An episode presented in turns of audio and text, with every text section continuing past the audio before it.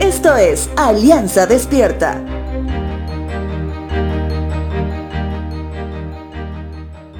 Recordando que el Salterio está compuesto por cinco libros y que nuestro canon bíblico lo tenemos en un solo libro, el libro de los Salmos, en su segunda sección empieza justamente en el capítulo 42 hasta el 72, que consideramos como salmos eloístas.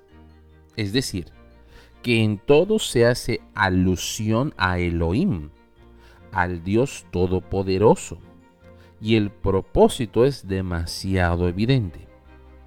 El salmista recordaba lo que Elohim, el Dios Todopoderoso, había hecho en medio de él y los suyos. Tal vez lo que sus ojos pudieron ver o sus oídos escuchar, pero que hasta ese momento solo era un recuerdo, es decir, algo que ya no pasaba más. El salmista aparentemente está desterrado y se siente alejado de Dios. Está en un lugar montañoso y seco. Él compara su ansia por la comunión con Dios con lo que siente el venado cuando no puede encontrar agua.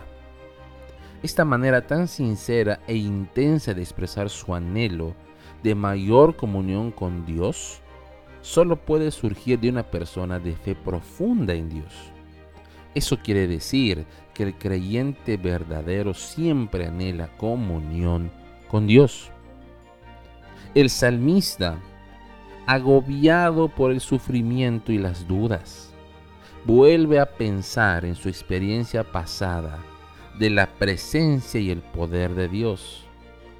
Él está recordando sus experiencias de adoración y comunión junto con el pueblo de Dios el salmista nos hace conocer que él mismo había sido activo en dirigir a otros como maestro o líder de un ministerio. Tales recuerdos aumentan su nostalgia, pero algo sucede ahí. Salmos 42, verso 5 dice lo siguiente. ¿Por qué estoy desanimado? ¿Por qué está tan triste mi corazón? Pondré mi esperanza en Dios. Nuevamente lo alabaré, mi Salvador y mi Dios. Ahora estoy profundamente desalentado, pero me acordaré de ti. Muchas veces hemos dejado de servir en la iglesia. Hemos dejado de congregar hemos dejado de diezmar por algún motivo.